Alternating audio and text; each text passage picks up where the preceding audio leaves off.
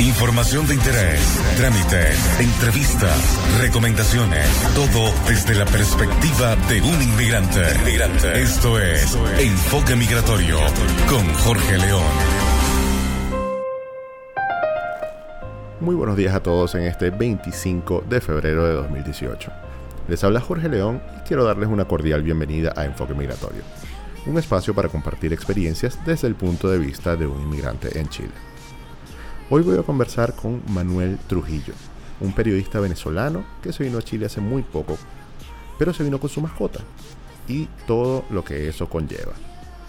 Los voy a estar acompañando en vivo todos los domingos a las 11 de la mañana, hora de Chile, por Radio Chévere, la radio con sello venezolano. Lo haré como siempre bajo la dirección general de Pablo Colmenares y la producción general de María Elce López. En los controles me acompaña Iadranska Surentich.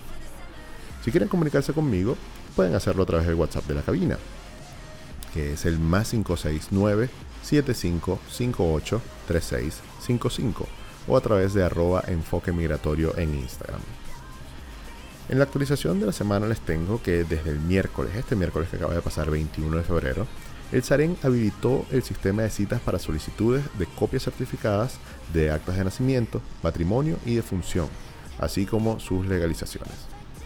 La puesta en marcha iniciará por ahora solamente en Caracas, a partir de mañana, lunes 26 de febrero, con la atención del primer usuario con cita y progresivamente se extenderá a todo el territorio nacional.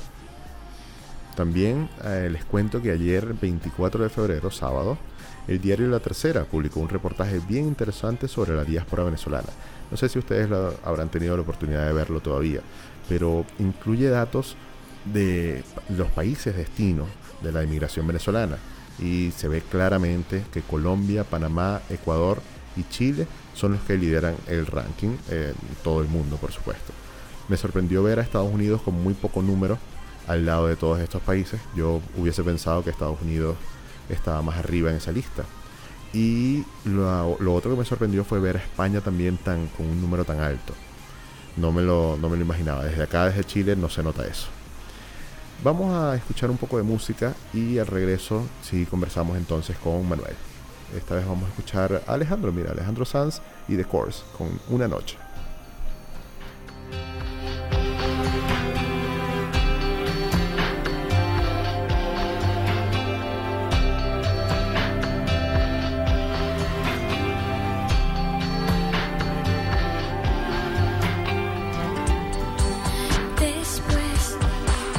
de pensar después.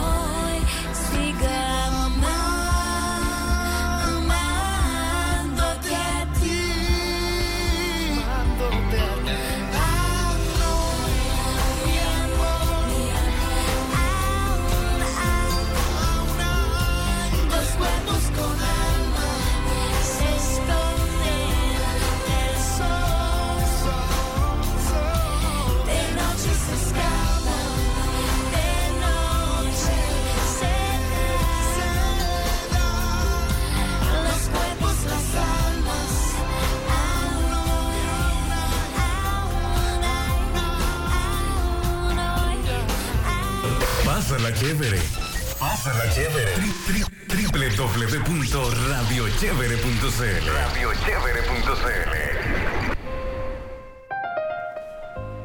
Continuamos con Enfoque Migratorio a través de radiochevere.cl. Y ahora sí, bienvenido Manuel Trujillo a este programa. Jorge, muchas gracias, un saludo a tu audiencia y es un placer estar aquí contigo. Manuel, para que la gente te conozca, yo quisiera empezar, como siempre, eh, por, por, presentarte, que, que la gente sepa qué haces, quién eres, cuánto tiempo llevas acá y por qué te viniste. Bien, eh, bueno, mi nombre es Manuel Trujillo, yo soy periodista, trabajé muchos años en Venezuela. Llegué el 15 de diciembre acá, el 15 de diciembre de 2017 a Chile. Eh, me vine porque la situación político-económica era sumamente difícil en el país. Ejercer la carrera eh, tenía unas dificultades altísimas y por supuesto eh, la idea era de tener un futuro en, en, Venezuela era muy complicada con las circunstancias actuales. Eh, me vine, por supuesto, eh, con la idea de también eh, ejercer acá. Sin embargo, por supuesto, uno tiene que evaluar que también que hay un mercado competitivo acá y es, es también difícil calar. Claro, tienes que entrar desde cero. Eso Correcto. es lo importante. Mira, Manuel, eh, por más que tú seas periodista y que a, a, mí me encante, me encantaría hablar de ese tema, el tema de hoy del programa es acerca de mascotas. Correcto. Es un tema en el cual, como te estaba diciendo fuera del aire, yo, normalmente yo tengo una muy buena idea y puedo hablar de tú a tú con el invitado sobre el tema que, que, del día. Pero esta vez soy un total ignorante del tema de los trámites de mascotas y cómo se debe hacer para traer una mascota. Entonces voy a aprender de ti esta mañana. No te preocupes porque además yo soy muy un entusiasta, porque me, me, encanta, me encantan los animales y en este caso, por supuesto, haberme traído a mi mascota para acá, eh, a mi perro, eh, fue, digamos, una experiencia completamente diferente a lo que yo había imaginado, porque quizás la gente cuando migra eh, de Venezuela, gente que además no está acostumbrada a migrar, nosotros no éramos migrantes, sino que recibíamos a la gente en Venezuela y eso ha cambiado con los últimos 20 años en, en el país. Eh, Llevarse una mascota de Venezuela tiene dos implicaciones sumamente importantes. La primera, entender que puede ser costoso, uh -huh. porque hay que tomar en cuenta que hay que hacer varios exámenes, eh, hay que tomar en cuenta que hay que tener una, una persona quizás que pueda recibir en el exterior si uno no está allí a esa mascota y que además esa persona tiene que hacer un, eh, un pago en aduanas que dependiendo del caso puede variar y puede, ser, puede afectar a lo que ellos tienen programado para el bolsillo. Pero empecemos desde el principio, ¿no? Sí, el principio quisiera que sea que tú nos cuentes eh, cómo, cómo te viniste. O sea, a ver, si fue por bus o por avión, que es la primera distinción que quiero hacer. Bien, no, yo, me, yo me vine por avión, uh -huh. este, tomé la aerolínea eh, Copa Airlines. Bien que es de las que poco estaba, digamos, una de las pocas que todavía estaba trabajando en Venezuela y es la que nos ofrecía la mejor opción para trasladar a, a, a mi perro. Una Golden Retriever de además 33 kilos. Uh -huh. Que eso van a ver que a lo largo de la conversación resulta importante. Claro. ¿Qué edad tiene tu Golden? En este momento va a cumplir 7 años en abril. Perfecto. ¿Se llama? Sofía. ¿Y le dices? La fiera. Bien. Ya te tengo chequeado. Muy bien. A ver, entonces, eh, hablemos de trámites, hablemos de eh, lo que tú necesitas hacer. A ver, te pregunto sinceramente, ¿un, un animal o una mascota necesita un, pagar un pasaje igual al de una persona que va en cabina o, o es diferente? Es diferente y varía de las siguientes cosas. Eh, una mascota, por tener el tamaño que de, dependiendo del tamaño que tenga, va a tener un costo adicional en el viaje. Es decir, la aerolínea te va a decir a ti, tú puedes trasladar la mascota en tales fechas disponibles, tú vas a seleccionar la que mejor te parezca y ellos te van a indicar cuánto podría ser el traslado de la mascota dependiendo de su peso. Okay. Y ese peso tiene que ser eh, informado a la aerolínea con antelación, normalmente tiene que ser mínimo con tres meses de anticipación para que la aerolínea pueda reservar el día del vuelo. Okay. Porque hay un espacio limitado en carga. Dado esas circunstancias, solo en Copa últimamente están viajando nada más tres mascotas por vuelo. Wow. Por lo tanto, eh, y ahí va a haber una anécdota divertida con la que te voy a contar con la fiera, que eh, eh, es importante programar y además tener en cuenta que si uno no puede recibir a la mascota, digamos, porque uno vuela con ella, uno tiene la idea de, de repente de yo me voy y me voy con mi perro. Uh -huh. Pero si ese día que quieres programar el vuelo, o ese día donde vas a viajar no hay cupo para tu mascota, vas a tener que buscar opciones. Claro, Por- o antes o después. Lo Correcto. cual, en cualquier caso, es complicado. Claro, sobre todo para las personas que, que- me da la impresión que es el caso, que las personas que nos llevamos a nuestras mascotas con nosotros cuando vamos a migrar, eh, lo hacen porque realmente los, los adoran y los ven como un miembro de la familia. Entonces quizás la preocupación puede escalar a niveles importantes cuando dicen, no todo. voy a estar presente, o sea, no voy a estar viajando con ella al mismo tiempo, con mi mascota o con mi perro, mi gato, mi, mi- mi canario. eh, Es como enviar un- a un hijo otro día. Exactamente, y además no tienes la certeza porque no vas a estar allí. Es una preocupación muy familiar, es una pareciera que te preocupas por un hijo. Claro. Entonces, a ver, tú tienes que preparar este viaje y esa preparación implica comprar esta casita que le llaman kennel, creo. Correcto, fíjate, vamos a empezar. eh, cuando tú tienes que programar el viaje de una mascota, lo primero que tienes que hacer es hablar con tu veterinario. El veterinario eh, te va a indicar, dependiendo del país al que tú vayas a viajar, qué tantos exámenes necesita tu mascota. Ese es el primer trámite y creo que es el más importante porque además este veterinario te tiene que informar de cuánto cuestan esos exámenes. En Venezuela, como bien sabemos, la inflación hace estragos y por lo tanto pueden variar mucho los precios y también, como ya hay poca disposición de medicinas y reactivos, no todos los veterinarios están pudiendo realizar los exámenes adecuados para las mascotas para que puedan viajar. Eso es también una preocupación adicional. Claro, yo me imagino que en, este punto ya la mayoría de los, de los veterinarios que queden en Venezuela s- hacen esto todos los días, pero en algún momento, hace años atrás, quizás tú le preguntabas a un veterinario que- qué exámenes necesitaba para irse a Chile una mascota y te iba a decir que no sabía, que tenía que averiguar. Ahora, ¿cómo, cómo ves eso tú?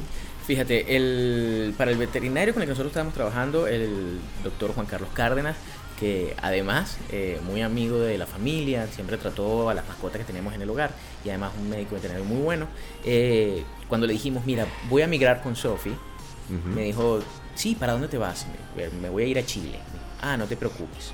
Ya yo tengo el registro, tengo, estoy registrado en el INSAI, que es la, el Instituto Nacional encargado de avalar que la mascota pueda viajar y que además imprime una planilla con los datos de esa mascota para eh, poder realizar todos los trámites adecuados. Es decir, el veterinario no solo le va a hacer los exámenes que tienen por de- dependiendo del país, sino que además hace el registro de la mascota en esa institución del Estado para que salgan todos los exámenes de la manera correcta para que sean vistos en aduana y la mascota pueda viajar. Perfecto. Eso por un lado.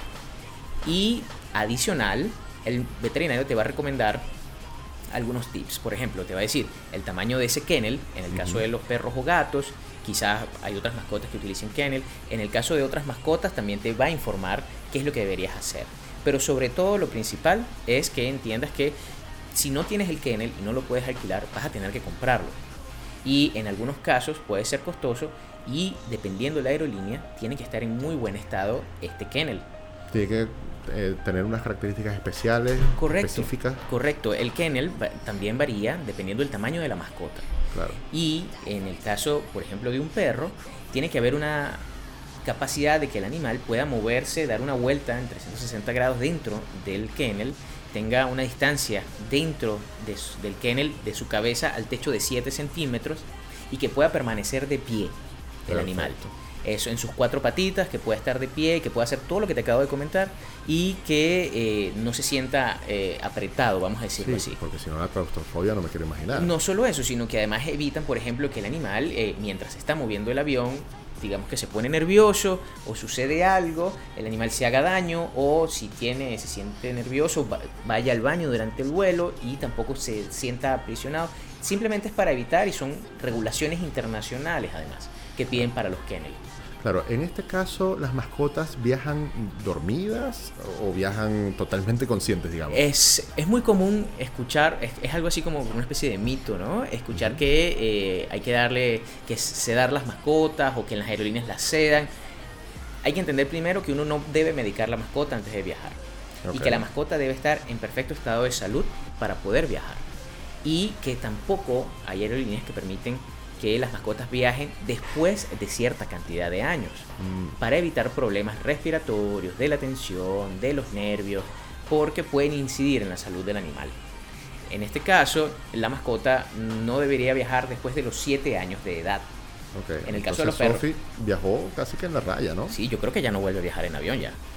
Eh, y además, eh, hay que tomar en cuenta que este tamaño del kennel eh, adicional a todos los exámenes que se le tienen que hacer a la mascota, son revisados también por, la, por el INSAI en la aduana justo antes de que se monte en el avión.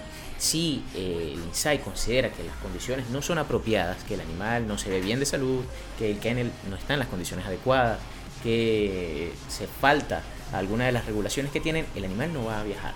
Y quizás esa es la mayor preocupación que uno tiene. Por lo tanto, es bueno asesorarse con el veterinario, que es el que te va a dar los tips importantes a la hora de, de, montar tu mascota en un avión. Perfecto. Manuel, hagamos algo. Vamos a escuchar un poquito de música y al regreso continuamos conversando eh, sobre el viaje en sí. A ver cómo te fue a ti y cómo le fue a Sophie en ese viaje. Perfecto. Vamos a escuchar a Alicia Keys con Falling.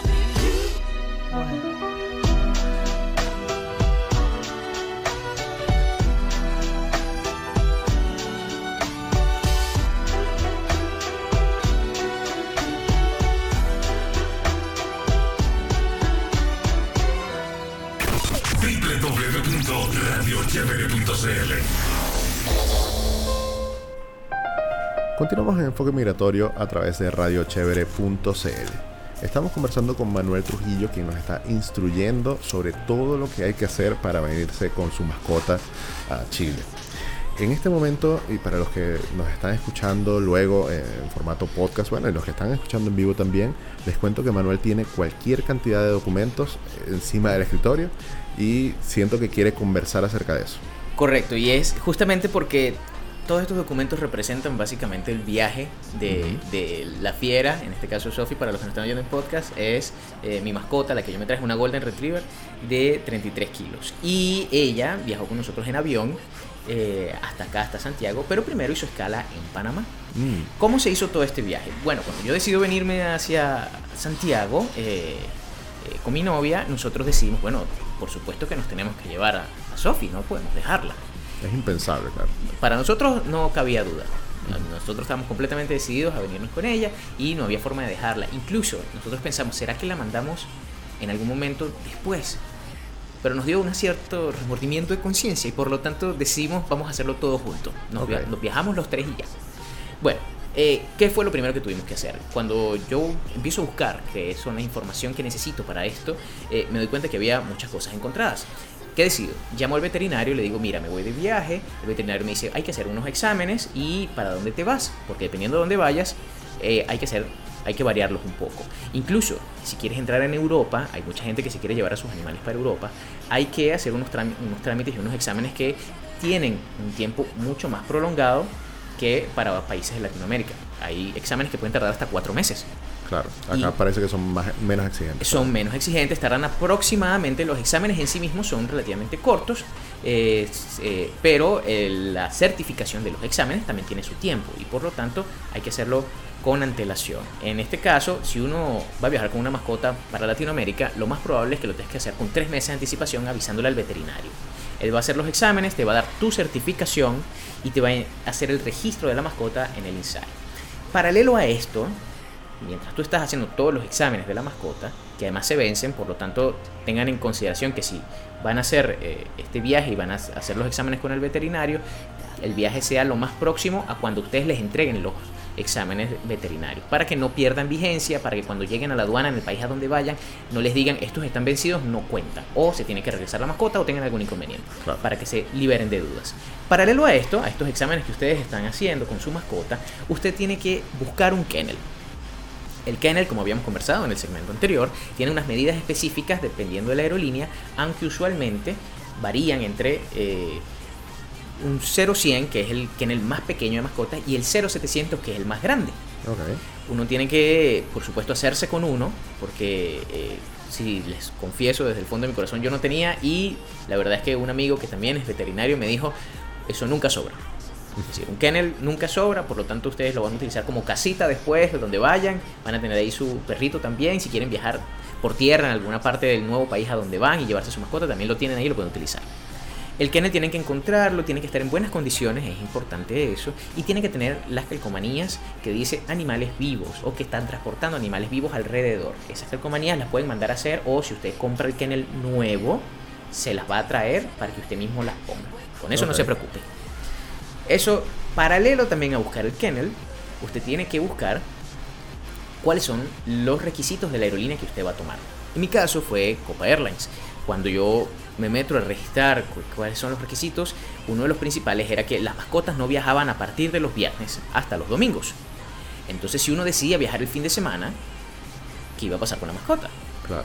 Entonces decidimos viajar entre semana, la mascota iba a viajar con nosotros y bajamos la página de registro y enviamos un correo a la dirección de cargo de la aduana en Caracas de Copa Airlines. Esa dirección la van a encontrar en la página de Copa Airlines, si ustedes la buscan, se los van a referir allí y van a comunicarse con la persona encargada que les va a indicar qué día está disponible para que esa mascota viaje dependiendo de su vuelo. Si yo, usted quiere viajar un martes, usted envía un correo diciendo yo quiero viajar el martes tal y esa persona le va a decir si hay o no disponibilidad. En base a eso usted tiene que hacer su programación también. Ok. Eso por un lado. Por otro, también hay que tomar en consideración que sí, uno tiene que pagar un pasaje de la mascota cuando llegue al lugar de destino. Ese es el caso de Copa Airlines. Hay otras aerolíneas que lo hacen diferente. Pero en este caso, uno tiene que pagar en moneda local ese pasaje. Y va a depender también del peso de la mascota. ¿Lo pagaste en el aeropuerto? Se paga en, la- en el, en el aeropuerto, en el almacén donde está la mascota.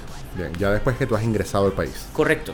Eh, Uno ingresa al país, uno tiene sus documentos de la mascota, uno se dirige hacia la aduana que en el aeropuerto de Santiago es eh, aproximadamente 20 minutos caminando porque no hay lugar para estacionarse y eh, no permiten tampoco el ingreso de personas que no sean de personal del aeropuerto, sean, que no trabajen allí y por lo tanto eh, puede ser incómodo, entonces tomen sus previsiones más o menos qué es lo que tienen que hacer.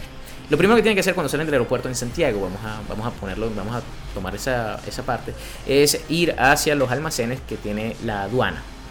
Basta ya, uno se identifica, dice yo vengo a buscar mi mascota, mi mascota está en tal almacén que se lo van a dar a ustedes en Caracas, les van a decir, ella va a llegar a tal almacén.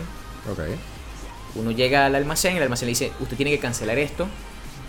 Uno va y cancela en el, la cuota del almacén, de hecho tienen unas cajas destinadas justamente para poder cancelar. Sales y vas al servicio de agronomía eh, eh, de Chile, o sea, al SAC. Eso está, tienes que regresarte esos 20 minutos y bordear toda la parte de los almacenes de la aduana y llegar hasta el SAC para poder presentar los papeles del registro de la mascota para que sepan que está en condiciones para entrar a Santiago. Perfecto. Ahora, en la parte logística del pago, eh, tú llegas acá con dólares, tú no llegas con pesos chilenos. Correcto. Entonces tú antes de ir a la parte de cargo tuviste que haber pasado por una casa de cambio, supongo. Si usted tiene efectivo, tiene que pasar por una casa de cambio. Si usted tiene alguna tarjeta que puede utilizar, Ah, bueno. se lo recomiendo ampliamente. Perfecto. Porque eh, puede ser complicado el hecho de hacer el cambio. eh, No, y aparte que la tasa no te favorece tanto como te favorecería aquí en, en la ciudad, porque en el aeropuerto todo es más caro. Correcto. Eh, uno tiene que ir al servicio eh, al SAC, presenta sus papeles, se dan cuenta que ya la mascota está sana, uno cumplió con los requisitos adecuados en la aduana, en, en- Caracas y veterinarios para que vean que la mascota está sana. Se lo firman, le dan su papel, regresas otros 20, 25 minutos caminando a pie desde el SAC hasta la entrada de la aduana, te vuelves a identificar, vuelves a entrar, vas otra vez al almacén, ves la mascota, te dicen, usted tiene que, ahí te informan, básicamente que tienes que pagar eh, cerca de eh, 50 dólares eh, por servicios de aduana. Tienes un banco justamente enfrente de la aduana, entonces te apersonas al banco, pagas, regresas otra vez a la aduana y tienes que volver a caminar hacia el almacén a ver la mascota. Estamos hablando que ya, ya ahí hay un, un recorrido largo. Claro, eh, me, me llama la atención lo del banco, porque el banco hasta qué hora abre. ¿A qué hora tienes que llegar tú para poder hacer eso ese mismo día? Y hay un detalle importante, porque eh, el horario del banco, según entiendo, es, es hasta las 3 y media de la tarde. Pero además, la aduana eh, abre es a las 8 de la mañana. Si tú llegas en un vuelo muy temprano y tú te has decidido a retirar tu mascota, tú no vas a poder hacerlo a la hora que llegues. Tienes que esperar a que empiece a abrir la aduana con todos los, todos los requisitos que te piden. Y además el retiro, contando toda esta caminata que te estoy comentando, puede tardarse hasta 2 y 3 horas. Entonces si usted llega y usted quiere retirar su mascota y viene con otras maletas y viene con otra persona y lo están esperando, le pido que se arme de paciencia o que le informe a la persona que le va a dar la cola o que lo va a llevar hasta su casa que va a tardar un poco. Un poco, mucho. Un poco bastante. Ok. Wow. No, no me imaginaba que podía ser tan complicado. Sí, además que uno piensa que quizás tratándose de un ser vivo, en el caso digamos de animales que viajaron en carga en un kennel, uno podría tener la facilidad de poder introducir un carro para colocar el kennel dentro y la mascota, pero no es el caso. Quizás son medidas de seguridad que ellos tienen, pero lo que hacen es en- poner un poco más engorroso el traslado del animal. Y eh, cuando vamos, por ejemplo, hacia estos últimos pasos que te estoy comentando, después de cancelar en la aduana los 50 dólares, te vas al almacén y en el almacén tienes que pagar el costo del almacenaje. Porque claro, digamos que la mascota llegó a las 5 de la mañana. Tiene unas horas, tiene 3 horas allí desde que empieza a abrir la aduana. Y desde que tú por fin terminas todos estos trámites, digamos que son las 10 de la mañana, 10 y media. Estamos hablando de por lo menos 5 horas allí. Entonces tienes que pagar también el almacenaje. Que usualmente no, no, es, no es costoso el almacenaje que se pagó, por ejemplo, por el caso de Sophie, que llegó de madrugada este, y se recogió prácticamente a las casi las 12 del día. eh, fue a 20 fueron 27 mil pesos. Eso es aparte del costo que me mencionabas de, de aduana, ¿no? Eso es aparte del costo de aduana y del pasaje propiamente. Claro. Porque el pasaje, según tenemos aquí, solo para, para el caso de Sophie, porque les recuerdo que al principio de, de esta conversación les había comentado que el, el tema de los kilos es importante en una mascota. Eh, dependiendo del peso de la mascota, es que se va a tasar el precio del pasaje. Y eh, el precio de la mascota, además, se le suma el, el peso del kennel. Todo eso suma para lo que es la carga. Y por supuesto eso va a generar más deuda a la hora de cancelar eh, el pasaje de la mascota. En el caso eh, de la fiera fueron 1.224,42 dólares. Wow, solamente por pasaje. Solamente por pasaje. Y luego tuviste que sumarle unos 50, me dijiste, de cargo de aduana y unos veintitantos del almacenaje. Correcto. Estaríamos hablando de 1.300 dólares solamente para traerte tu mascota. Solo, exacto, estamos hablando de pasaje y para que pueda salir de la aduana, sin contar los exámenes que tuviste que hacer en, el país de origen y sin contar, por supuesto, el precio del kennel. Total. Claro, ahora, si lo vamos a comparar con el pasaje tuyo, ¿cuánto costó tu pasaje? Mi pasaje costó menos que el de la fiera. El mío costó 1100 dólares. ¿Ves? Wow. Así que sí, ella se llevó todo. Sí, muy importante.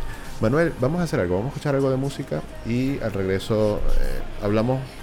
Yo, quiero que me cuentes un poquito de ese, esa parte mental, emocional del viaje y, y, cuando llegaste acá y que todavía no podías tener acceso a tu mascota. Perfecto. Vamos a escuchar a Camila Cabello con Habana.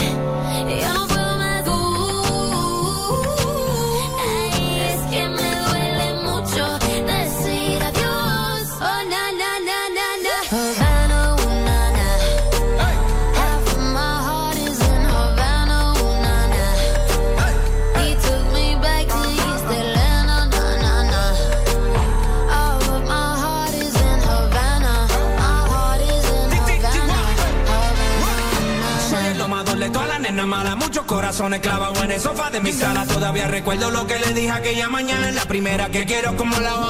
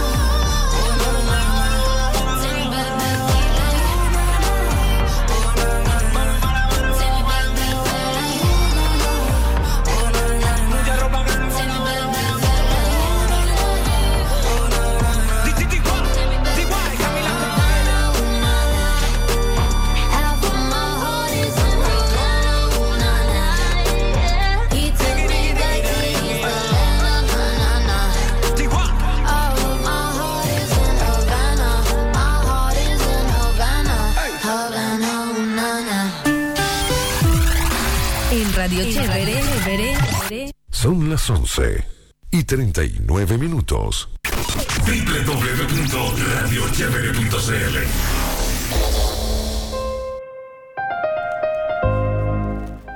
Continuamos con el enfoque migratorio a través de radiochevere.cl. Estamos conversando con Manuel Trujillo sobre todo el recorrido que hizo Sofi en, en vía Copa para llegar acá a Chile. Eh, Manuel, estábamos en, la parte en la que ya pudiste ir a, buscar a Sofi en la aduana. Y los primeros segundos de Sofi en Chile, ¿cómo fueron? Los primeros segundos fueron eh, un poco enredados eh, y confusos porque una vez que por fin llegas al almacén y tratas de con tus papeles y les digas, mira, ya está pago todo, me gustaría que me trajeran a mi mascota, te dicen un momento, tú ves que el señor se monta muy calmadamente en un montacarga, va y trae la mascota en su kennel y la pobre estaba que no, no, hallaba cómo comportarse porque eh, debe ser una experiencia realmente traumática para un perro montarse en un avión, porque nunca, yo nunca la había montado en un avión previamente eh, y jamás la había dejado metida en un kennel por tanto tiempo. Fueron casi, casi 24 horas que estuvo metido en el kennel y eh, ni siquiera fue al baño dentro del kennel. Entonces fue una emoción, digamos, muy grande. Uno, por supuesto, la emoción de verla a ella calmada también eh, es importante. Uno siente una calma, una tranquilidad, un respiro, como decimos nosotros, al verla que estaba en buen estado. Pero además, tengo, tengo que confesar que eh, ese momento fue sumamente gracioso porque mi suegro me acompañó a tratar de, de retirarla y cuando nos dimos cuenta que tuvimos que caminar tanto y no había forma de meter el carro para poder introducir el kennel y a ella allí no podíamos retirar el kennel que pesaba 19 kilos solamente en nuestras, con nuestras propias manos. Ah, tenemos que caminar un trecho muy largo. Eh, nosotros le pedimos al montacarga que por favor trasladara la mascota hasta la puerta de la aduana. Él se ofreció, de hecho, yo, yo la puedo llevar y nosotros se lo agradecimos muchísimo. Mi suegro me dijo, yo voy delante. Se fue primero a esperarla allá y me dijo, tú acompáñala. Resulta que el montacarga iba muy rápido y yo no podía montarme el montacarga. Entonces iba el montacarga con la perra ladrando mientras yo iba corriendo detrás. y mi, suegro veía todo con la perspectiva diciendo, ahí viene el montacarga. Yo esperaba que el, perro persiga al, amo, pero aquí es al revés. Es el amo el que está persiguiendo al perro para que llegue hacia la puerta de la aduana.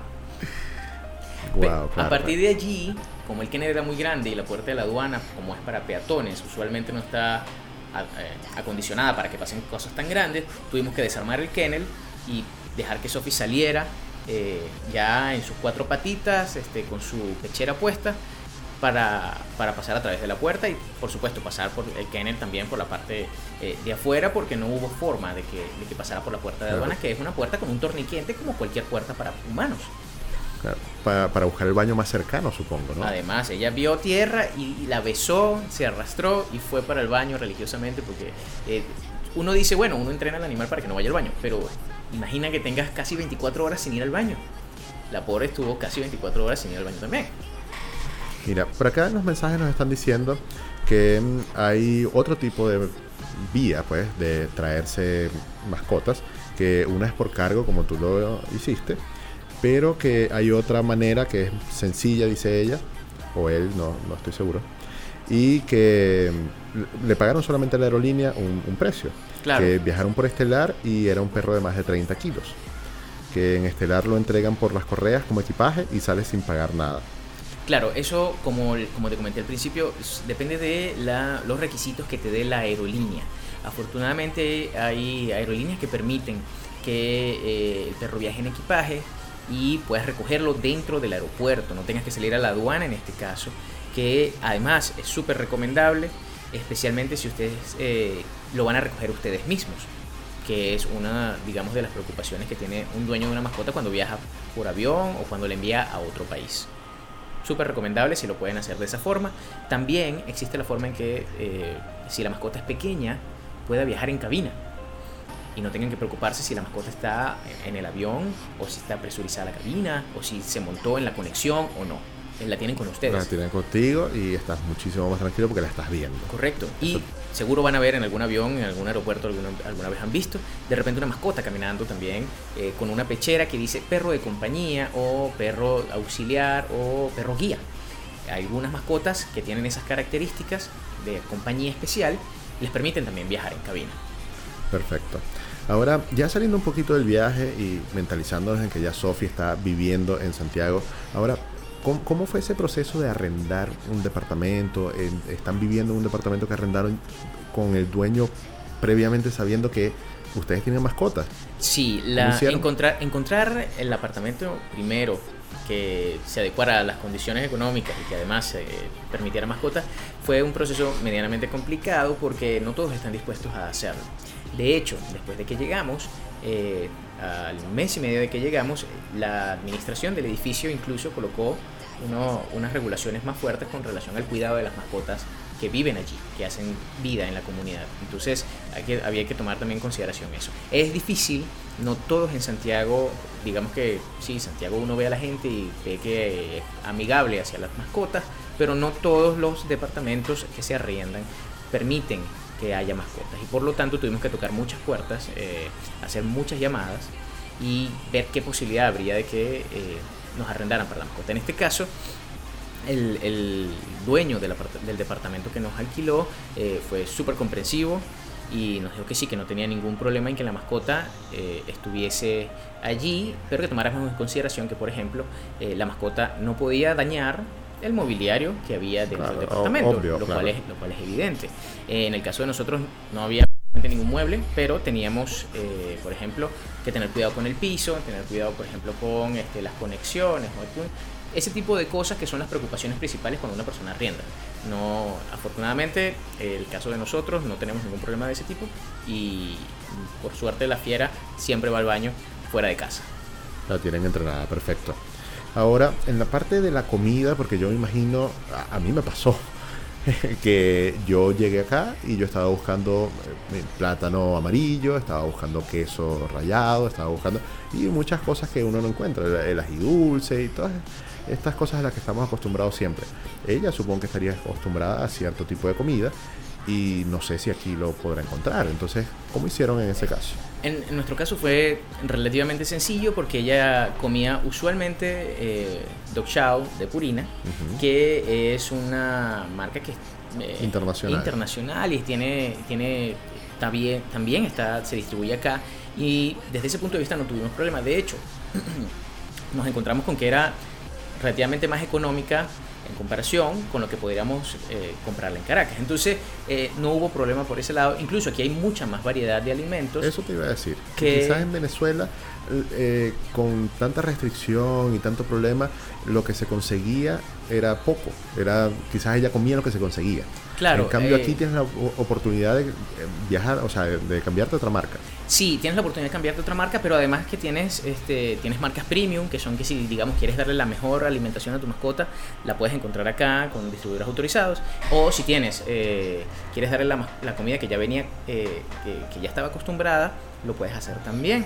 Eh, tienes variedad, que quizás eso es lo que de repente alguien esté buscando, quizás no encuentras, porque si le das comida de una baja calidad en Venezuela, de repente querrías mejorar un poco lo que come acá lo vas a conseguir, lo vas a encontrar y hay variedad de precios que es lo importante para uno que viene buscando adecuarse a la situación. Y estabilizarte, por supuesto. Y algo no menos importante, Manuel, es que si tú allá estabas tan tranquilo y tan confiado porque tenías un veterinario que conocías, ahora necesitas encontrar uno nuevo. Correcto. ¿Cómo, cómo has hecho eso? Aquí, eh, bueno, yo tengo la maña de si no sé algo, me meto en Google, nuestro amigo Google, a revisar más o menos qué podemos encontrar. Eh, hice un sondeo de clínicas veterinarias que estuviesen relativamente cerca de donde vivo y eh, encontré no menos de 10. Y de esas 10 hice un filtro de las respuestas de la gente eh, o el, el, feedback que hacían sobre la atención de esas clínicas veterinarias. Me quedé con dos y una quedaba bastante más lejos de lo que me hubiese gustado. Y me decidí finalmente por una, a la que llamé, la persona con la que conversé me atendió bastante bien, eh, fuimos caminando hacia, nos quedaba 20 minutos, fuimos caminando 20 minutos y nos atendieron muy, muy bien. Y eh, de verdad que la veterinario en este caso eh, se comportó súper bien con Sophie y se, además vio sus exámenes que trajimos desde Venezuela, la encontró muy bien, dijo que veía que los exámenes estaban bastante bien y de momento ha sido su médico de cabecera acá en Santiago. Perfecto, esa, esa parte es muy importante. Correcto. Ahora sientes otra vez esa tranquilidad sí. que se acabó cuando saliste de, Venezuela. Ahora, eh, de acuerdo a las actividades eh, que tú ves acá en Chile para las mascotas, eh, ¿Cómo, te has sentido sacando a pasear el perro a la calle? Eh, ¿La ves a ella que se siente mejor que como estaba en Venezuela? Eh, háblame de, ese cambio. El cambio es que, por ejemplo, cuando te mudas a, en mi caso, que me mudé a Santiago, me mudé a un departamento mucho más chico, mucho más pequeño, y tenía que emplear más tiempo, tengo que emplear más tiempo, por supuesto, con ella fuera del departamento que dentro. Antes quizás en el departamento donde yo me encontraba, ella tenía la posibilidad de caminar, de orearse dentro de la casa, tenía sus juguetes. Aquí no es tan así. Entonces, he visto que hay muchísimas plazas, he visto que hay muchos eh, parques eh, con área específica de perros, de mascotas. Y eso le da, me da a mí la tranquilidad de que puedo ir, pues, va a estar en un espacio en donde va a tener otros perros con los que socializar, eh, un sitio donde le voy a poder lanzar la pelota y ella va a estar en calma, no va a haber nadie, no va a haber posibilidad de también, digamos, que haya, que se escape. En este caso es muy poco probable porque ella no, ella no se escapa, ella simplemente está con nosotros corriendo, pero, pero suponiendo una persona que tenga miedo de, que, de, pasear a su perro, hay áreas específicas para eso, para soltarlos, para que los perros eh, puedan correr, puedan jugar, puedan eh, pasarla bien. Y creo que eso ha sido una de las sorpresas más gratas que he tenido desde que llegué a Santiago, que he visto que hay muchas áreas amistosas para las mascotas. Y eso creo que es de agradecer de, de verdad las gestiones que han hecho acá. Especialmente cuando uno, como dueño de mascota, viene preocupado por todo el viaje, preocupado por encontrar un departamento, pero te encuentras con que tienes espacios para las mascotas también. Que puedes desarrollarlo totalmente. Manuel, ya lamentablemente se nos está acabando el tiempo y, digo para las personas que por supuesto no están viendo la cabina, hay muchas personas preguntando si Sofía está aquí. Lamentablemente no. No, ella, le habría encantado venir, estoy seguro. Hubiésemos querido que ella estuviera aquí, pero no fue así. Eh, pero como te decía, para finalizar, ¿qué consejo te hubiese gustado que te dieran a ti antes de emprender todo este viaje pero que ahora tú hayas internalizado y se lo puedas dar a otra persona que quizás sí esté por emprenderlo? Primero, programarse, eh, sobre todo el tema del viaje, que es quizás lo que genera más preocupación. Eh, que tengan en buen estado de salud a su mascota, eso les, les va a ahorrar muchísimos problemas a la hora de los exámenes y del traslado. Y por último, que tengan en consideración que eh, parte de sus ahorros para viajar eh, también tienen que meterla a, su mascota allí y eh, que van a tardar un poquito en aduana si viene por carga. Sobre todo eso, programación, paciencia y calma a la hora de retirar. Bueno, sí, yo no quería decirlo de esa forma, pero sí. Y claro, es una boca más al fin y al cabo. Es correcto. Muchísimas gracias Manuel por habernos acompañado. Fue sumamente grato conversar contigo y conocer de todo este proceso que yo era totalmente ajeno a él, porque no me había tocado nunca vivirlo y a través de venezolanoenchile.com, como siempre digo, yo comparto las experiencias que yo he tenido y me gusta entonces nutrirme de experiencias de otras personas. el gusto es todo mío, un placer conversar contigo, un placer este eh, llevar esta información a tu audiencia y por supuesto dudas que tengan, si en algún momento eh, sienten que faltó algo que les comentara, que de repente quieran decirme, también estoy súper abierto a, los mensajes que te refieren a ti, me los puedes referir a mí y estamos... ¿Quieres dar tu Instagram? Claro, claro, eh, mi Instagram para los que me quieran seguir y conocer a la fiera también. Claro, para que le pongan cara. Arroba el truja, E-L-T-R-U-J-A. Ahí me pueden seguir y si tienen, quieren enviarme un mensaje, tener alguna duda también, se los puedo responder por allí sin ningún inconveniente. Perfecto, Manuel. Y entonces, muchísimas gracias también a todos ustedes por su sintonía como semana a semana. Les recuerdo que en la dirección general del programa estuvo Pablo Colmenares. En la producción general estuvo C. López y en los controles me acompañó Iadranska Zulentich. Nos escuchamos el próximo domingo a las 11 de la mañana hora de Chile por Radio Chévere la radio con sello venezolano. Les habló Jorge León por acá y los voy a dejar con Katy Perry. Bon appetit.